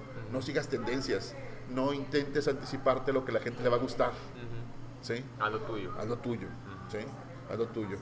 Yo quiero mucho a, a Lobo Blanco y a Terminal 9, pero no son conceptos ni, ni innovadores, ni este, ni tan, o sea, no tienen algo, no tienen algo diferente que contar, ¿sí? Ujú. Bueno, Lobo Blanco, bueno, eh, sí, A- a- hasta ahí voy a poner punto. Bueno. Este, cada una de las dos, como quiera, tiene sus toques personales, sus toques este, interesantes que les hacen diferentes Ujú. a otras historias de luchadores y otras historias de zombies. Pero eso es porque también cuando me siento a dibujar algo o escribir algo, este, siempre intento hacer algo que sea diferente, incluso aunque sea siguiendo tendencias, ¿no? Si se pusiera de moda, por ejemplo, Baby Yoda, y yo quisiera hacer algo de referente a Baby Yoda, lo, lo- mi primera pregunta antes de hacer un Baby Yoda sería, bueno, pero que puedes hacer algo diferente, ¿no? Con este personaje, ¿no? Algo, algo que no se haya hecho antes. Y ahí es donde tú le metes tú. Sigue siendo, sigue siendo una- un mal camino, seguir tendencias. Pero si lo vas a hacer, que también es válido quizás, este, intenta ponerle lo tuyo, ¿no? O sea, hazlo, hazlo, este, eh, apropiate del concepto lo más que puedas, ¿no? Este, pero sí, siempre es, es, este, si, si pudiera aprender algo de ese entonces es, eh, mi corazón estaba en estos cómics personales, en esos Ujú. cómics eh, individuales y hechos, este, con lo que yo sabía que estaba siendo bien recibido Ujú. y lo hice a un lado, ¿no? Hice a un lado ese, ese- esos cómics porque aquí no hay carrera, aquí no hay futuro, aquí no hay este... Nuevamente, es lo que te digo, Ujú. si te alejas de eso, si te alejas de ese camino que estás, que está muy bien delimitado, este, te arrepientes, ¿no? O sea, te arrepientes de haber, de haber ido por otra, por otra vertiente. Y luego una vez que te regresas, te das cuenta que, que puedes este, seguir por la vereda que ya está marcada Ujú. y no te, no te, no te este, andas eh, perdiendo el tiempo por otros Ujú. lados. Ya. Este, actualmente sigo con Terminator 9 y con Lobo Blanco, pero ya en otros, a otro nivel, otro, en otro acercamiento. Y no volvería a ser tinta negra actualmente, aunque sé que era una buena idea, porque también hubo una razón muy importante por la que dejé de hacer tinta negra, hubo cómics este, autobiográficos. Había, llegó un punto en el que, como te digo, la gente pensaba ya conocerme, ¿no? Pensaba que, era, que ya éramos amigos porque habían leído sobre, Sí. sobre mí, o sea, y luego había cosas que eran realmente dolorosas para mí, pero que dentro del contexto semi-humorístico de la tira, tenía que contarlas como, como broma, ¿no? Entonces había una parte, mi cumpleaños número 24, algo así, en el que este, me pasé con el tequila y estaba a punto de morir de una congestión alcohólica. Bueno, no, a lo mejor no fue para tanto, pero sí se sintió. Estaba eh, tirado en, el- en la parte de atrás de una camioneta, ¿no? este, mientras me, llevaba, me, me arrastraban a mi casa. Y este y estaba filosofando no sobre que pues, o sea, si me muero ahorita no, no habría ninguna diferencia no o sea yo, lo- yo lo escribí en el cómic como este solo podía ver el cielo lleno de estrellas y que ninguna de ellas cambiaría si me llegara a morir. O sea el cielo seguiría siendo igual. Sí y, y llegaban a la, a la mesa me pedían mi autógrafo y me decían ay las estrellas nunca cambian no Mm. y este y lo veía como que pues qué, qué- qué bueno que te divirtió casi me muero. Pero esa y otras anécdotas se, iban, se iban acumulando no mis hijas er- eran este niñas eh, y la más pequeña pues era una bebé. Pero también iban a crecer con, ese, con eso y no quería eh, que fueran expuestas tampoco, ¿sí? O sea, no quería que alguien se sintiera en la confianza de que las conocía porque habían oído o leído sobre ellas, ¿sí? Este, igual, una vez que empezó lo, de, lo del divorcio, pues no quería que se involucrara a mi expareja en ninguna situación que le fuera a ser este, incómoda, ¿no? O sea, o sea esa, esa parte ya había dejado de ser este, mi vida, pero iba a ser inmortalizada en cómic, ¿no? Entonces, iba a ser, iba a ser difícil. Claro, no, sí. Ahora me doy cuenta con las experiencias vistas en, en esos dos de Betinorama y de, de esos de que o sea, la gente se mete contigo, ¿no? O sea, se, se involucra a, tal punto de que se siente en el derecho de opinar sobre, sobre tu relación. En el caso de, de, ellos que se divorciaron, pues tú lo has visto, ¿no? La cantidad de, de mala onda que, que, surgió de gente que lo, decía ser seguidores, ¿no? De ellos y del lado de, de Betinorama no puede publicar nada sin que le, sin que le mencionen, ¿no? Se dibuja él mismo con una chica y luego le preguntan, ah, ya lo olvidaste. O qué mal, ¿no? Qué mal que tan, tan, poquito tiempo te haya durado tu duelo, ¿no? Y, este, y si, lo ve, si se dibuja a sí mismo riéndose, lo dicen, pues miren, ahí está la fachada de alguien que no acepta que, que está dolido, ¿no? Y si lo ponen triste, o sea, que ya supéralo, ya pasó más de un mes, ¿no? O sea, no, no puedes saber lo que, está, lo que está pensando otra persona, pero piensas que lo sabes porque lo viste dibujado. Sí, son, son como em, abstracciones de lo que de, de, tu persona cuando estás haciendo eso y la gente cree conocerte porque lee tus Le abres la puerta, es como si le, abrieran la puerta a, cualquier desconocido y entrar a tu, y entrar a tu casa a verte, ¿no? O sea, nadie, nadie, nadie en sano juicio haría eso. Mm, sí. sí. No lo haces en tu casa, no lo haces en tus cómics. Ya, ok. Entonces, ese sería como otro, otro consejo dentro de los que se aventuran a hacer eh, cómic autográfico. Ah, luego, uh, bueno, y para añadir un tercer ejemplo, no sé si le hice lo de Elenamix. Elenamix, ajá. Sí que hace poquito estaba diciendo, muy, muy este, lo manejó muy bien lo de las personas, las personas o la persona, no, estoy, no estoy seguro de cuál fue. Le, hicieron, le, hicieron, un fanart, ¿no? ¿A eso te refieres? Sí. Y, y yo, no, yo no lo había contemplado, pero también es algo muy peligroso. O sea, en, en este, en este tiempo de que todo se vale, ¿sí? No hay, no hay, este, no hay respeto este, para nada y, no, y, no, tendría por qué haberlo, como ella misma lo maneja este, ese es un riesgo también que tienes que, que afrontar. Ella a lo mejor puede decir, yo, yo lo afronto, ¿no? Es, es, este, es, es algo que tengo que, que lidiar con ello, pero también cuando involucras a más personas dentro de tu círculo familiar y de amistades, ahí tienes que tener cuidados, ¿no? Porque, o sea, a lo mejor hay cosas que en su momento te, te dio la oportunidad de publicarlo y luego después este, pueden surgir problemas y a alguien le causa problemas, ¿no? Sí. Entonces, sí, sí, hay que tener también cuidado con, pues, con el contenido de... Ajá cuando ya involucras eh, historias o personas que tú conoces muy cercanas. Y entonces ya dices, pues no puede ser biográfico, no puede, yo, le, yo le ponía mis tiras para defenderme semi-autobiográficas. Ya. Y me decía un, señor allá, en, que es un dibujante famoso allá en, en México, pero yo no recuerdo su nombre, me decía, son tonterías, ¿por qué le pones semi-autobiográfico? O es biográfico o no es biográfico, mm. ¿sí? O lo estás inventando o no lo estás inventando. Bueno, pues ya déjame a mí decidir, ¿no? es mentira, yo lo, hago. Lo dijo en, buen plan, pero también era muy serio en, lo que estaba planteando y es, y es cierto también, o sea, yo, le dije, ese, es mi, ese es mi seguro, ¿no? Eh, cuando algo no me conviene puedo decir que es ficción. Y cuando este cuando estoy de acuerdo en que no es este es totalmente inofensivo puedo decir que es totalmente biográfico. Y ya tú decidirás no sí. no está muy bien. De hecho me, me, parece es buena elección chavos. Este, que apliquen eso sí sí puedes hacer mentiras sobre ti mismo nada más cámbiate el nombre cambia el nombre de los demás y, ya no tienes que meterte en tantas broncas. Muy bien. Pero pues sí es este este siempre tienes que pensar no a 10 años en adelante no que lo que vas, cómo te vas estás viendo ahí Oye, Balta, tú que has estado dentro del el medio desde que desde antes que, que existieran los... ¿Cómo andamos de tiempo? Muy bien. De hecho, ya estamos este, terminando. Desde antes que existiera eh, el webcomic, ahora que es todo el auge, em, ¿qué le puedes recomendar a, la gente?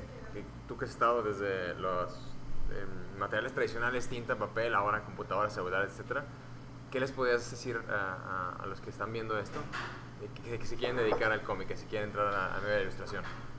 Ok, este, lo, lo mío, que se puede considerar como consejo, pero se aplica solamente a mí.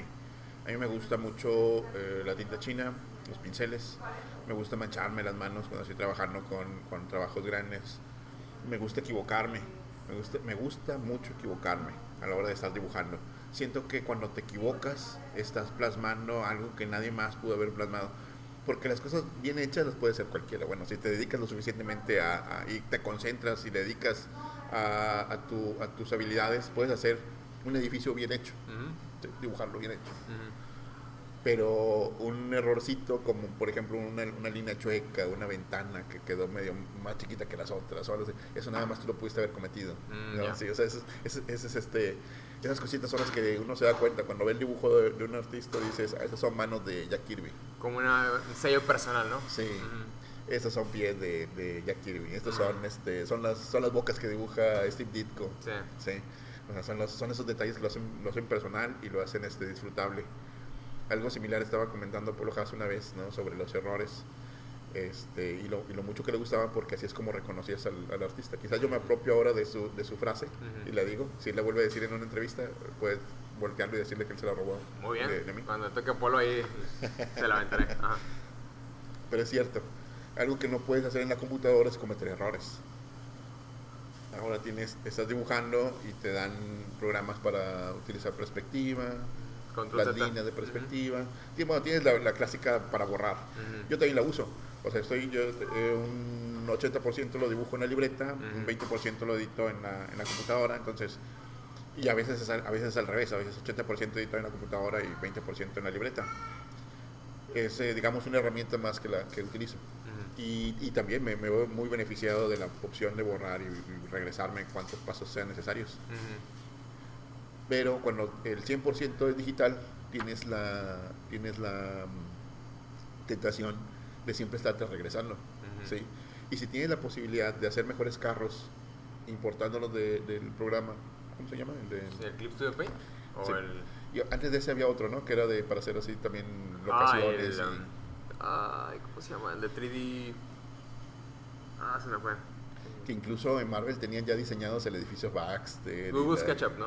Sí, Ujú. sí, sí, sí, que originalmente era para, para arquitectos y luego se lo apropiaron los artistas Sí. este, digitales para hacer cómics. Qué padre. Entonces yo lo- lo- me acuerdo cuando supe de eso, lo primero que le pregunté a alguien, y de hecho no dejo de preguntarle es, "Oye, ¿y, tus editores alguna vez te dieron este, la baticueva, por ejemplo? Ya así, toda diseñada, nada más tenías que redibujarla, ¿no?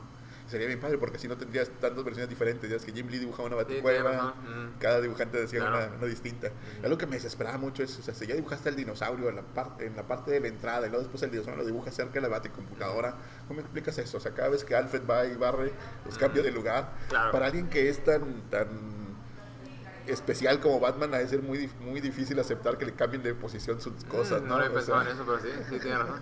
Pero de cierta manera es lo que lo hace especial, ¿no? La versión de cada quien. Sí, exactamente, sí. También es, lo, es este, disfrutable porque no todos sabían dibujar dinosaurios este, falsos. Aparte. Que supone que ese es un dinos- dinosaurio falso. Ujú. Y Jim Lee lo dibujaba muy realista. Ya. Entonces este, se, se perdió un poco la, la fantasía de que se trata de un dinosaurio grandote y falso, ¿no? O sea, esa es Ujú. la, esa es la, lo divertido.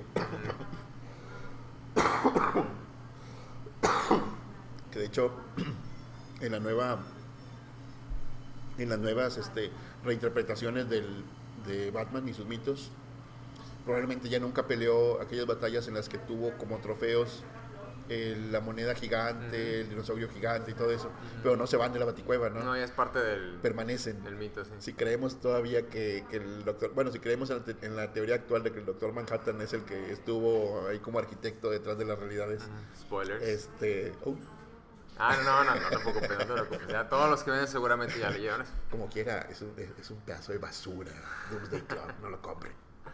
Muy bien. Este, nada más el dibujo de, de Gary Frank, es así, sí, chido. El, sí, o sea, mm, se niegan a desaparecer. Ujú. Se niegan a desaparecer. Es como si esa parte de la historia de Batman fuera imposible de borrar. Mm. Sí, borras muchas cosas, pero esas no, esas no lo puedes borrar. Este, lo que nos dice entonces de la, del, del gran arraigo que tuvieron estas historias para este, los niños que, que crecieron con ellas, ¿no? Ujú. O sea, hay partes que no puedes borrar sin, sin borrar al personaje completamente. Claro. Entonces ya lo hiciste muy diferente. El, el Batman de Bob Kane y el Batman de Tom King son este, personajes muy distintos, pero por lo menos puedes conservar la parte en la que uno conserva el, dinosaurio gigante de plástico que tiene en la baticueva, ¿no? O sea. Sí, el niño grandote. Pilares, ¿no? Que nunca vas a poder mover. Este, sí, eh, estoy de acuerdo. Pero bueno, me, me contabas de que cada, cada quien tiene como... Que te gustaba cometer errores Sí. y aún en la computadora también Ese es, te es gustaba algo. cometer Entonces, errores. el- en, en cómic, es este, una audiencia pequeña para un, un solo autor y lo que más lo que más me gusta es que tengas una voz que dirige ¿sí? en este caso este mientras más te especializas más necesitas un equipo detrás de ti un equipo alrededor tuyo para hacer lo que no puedes hacer tú porque te especializaste en el dibujo ¿sí? entonces cada vez vas cediendo más de esa voz a otras personas correcto sí, ¿sí? para que el producto tenga cierto estándar de calidad empiezas a perder tu individualidad para convertirte en parte de este equipo de gente especializada. Sí, de acuerdo. Sí, o sea, pocos ya te pueden decir, yo escribo, dibujo y te coloreo a nivel Marvel, ¿no? Sí, que, era, que es el, digamos, el, o DC, que son los, este, los, el estándar. Este, yo, yo dibujo y dibujo también como cualquier artista de, de Marvel. O, o, pinto y pinto también como cualquier artista. Pocos, pocos van a decir, yo hago las tres cosas, ¿no? y, y, aparte inventé los personajes, ¿sí? Tienes que ceder, tienes que ceder los espacios. Entonces, para, para mí, este, es mucho más entretenido leer una voz eh, autoral fuerte, sólida y única en un producto a, este, a un equipo creativo. ¿sí? Digo, esa es una, es una preferencia personal. Y por lo tanto, entonces mi, mi idea eh, al acercarme a los cómics es acercarme este, con mis medios, con mis instrumentos y lo más cercano entre el producto terminado y yo. ¿sí? La computadora te puede alejar mucho de ese, de ese, en ese espacio. Puede crear un espacio muy amplio. Y yo les digo, por ejemplo, a los que se dan el tiempo de, de escucharme, como ustedes, muchas gracias. llega un punto de calidad en el que todo se parece. ¿sí? Cada cómic de, de, Marvel se parece en que están al tope de calidad. Cada, cada cómic de DC se, se, se, parece porque está al tope de calidad. No siempre el dibujo, y el dibujo siempre es el que pierde. Pero este, en coloreo, por ejemplo, hemos visto, y lo, lo, sabemos porque muchos de ellos, muchos de los mejores, si no es que los mejores son de aquí, de, de, de la ciudad, este, y ponen un estándar tan alto de calidad todos buscan estar al mismo nivel uh -huh. y todos terminan pintando igual. Uh -huh. Yo sé que el que sabe de cómics, el que sabe de coloreo, te va a decir con mucha claridad quién es quién. ¿sí? Y yo también puedo reconocer algunos tics ¿no? o, o, tendencias que tiene cada colorista. Estilo, ¿no? Sí, uh -huh. estilo, exactamente. Pero ese tic, ese, ese, ese estilo, te lo pueden imitar también. ¿sí? Por ejemplo, sí. si te gusta mucho utilizar tonos morados y de ese rango, pues no tienes más que irte a eso, ¿no? Y sobre todo si agarra mucha popularidad. Ajá, exacto. Uh -huh. Muchos empiezan a hacer lo mismo que ya hiciste tú. Uh -huh. Y por más que quiera uno parecerse al estilo de, de Jim Lee o de eh, este Manara o de Moebius, llega un punto en que ya no puedes seguir, ¿no? O sea, ya, ya de, hasta aquí es nomás que me puedo parecer a Moebius. Uh -huh. Hasta aquí es nomás que me puedo parecer a Jim Lee. Sí, lo demás ya es mío. Sí en cambio como coloristas a veces y sobre todo cuando son artistas de digitales esa barrera pareciera no existir es mucho más fácil llegar y decir estoy casi casi como Jim Lee estoy casi casi como Moebius. ¿sí? Porque tengo los mismos los mismos programas los mismos el mismo tiempo sentado frente a la computadora tengo las mismas herramientas es más tengo más porque ellos ya son grandes y yo todavía tengo tiempo y yo todavía tengo hambre entonces este yo veo que que no, no este, esas barreras empiezan a, a, difuminarse entre los artistas este, que empiezan a, a apoderarse del, del, medio del cómic. Uh -huh. no, no veo que estén experimentando al ritmo que deberían. Uh -huh. ¿sí? En los 80s teníamos 20 cómics y 20 voces muy distintas haciendo cómics, ¿no? En Marvel y en DC. Y cada uno creando y destruyendo y volviendo a crear cosas innovadoras, ¿no? Uh -huh. Y muchas veces eran grandes y fabulosos errores, ¿no? Uh -huh. Como, como, las, como muchas de las versiones de Ghost Rider, por ejemplo, ¿no? Uh -huh. Un gran concepto muy mal desperdiciado. Este, hasta que llega una versión que a todos les gusta, pero como que ya tienes que destruir y volver a crear, ¿no? Eh, este, ese, esa, esa experimentación ya no la vemos en, en dibujo. Ya no vemos un Mark Teixeira, ya no vamos a un Sam Kidd, ¿no? Haciendo cosas tan extrañas como ellos lo hicieron en, en Wolverine y en este, este otro señor era de Ghost Rider. ¿sí? que utilizaban técnicas que no, no, usaban otros artistas en ese momento. ¿sí?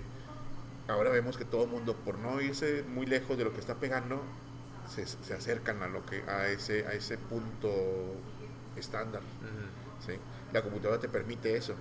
Es una aliada y un- una herramienta este, de, de- com- que te, te- te da muchas, mu- potencializa tus, tus, tus habilidades.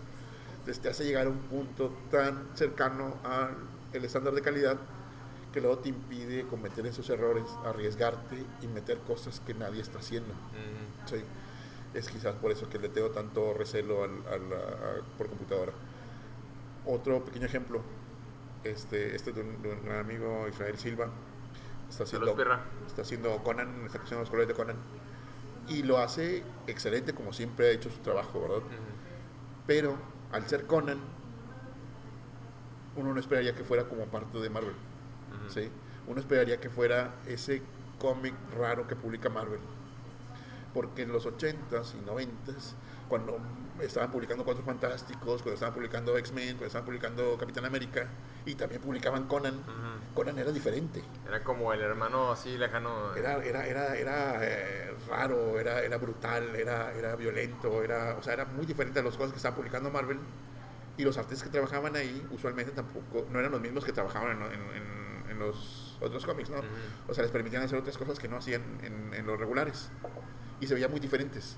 Ahorita, agarras un cómic de Conan y no, no se te hace muy difícil verlo con, de hecho ya lo vimos, en los Avengers. Ujú. ¿sí? ¿Por qué? Porque el dibujante dibuja como si dibujara X-Men. Ujú. Y el colorista eh, lo pinta como si pintara X-Men.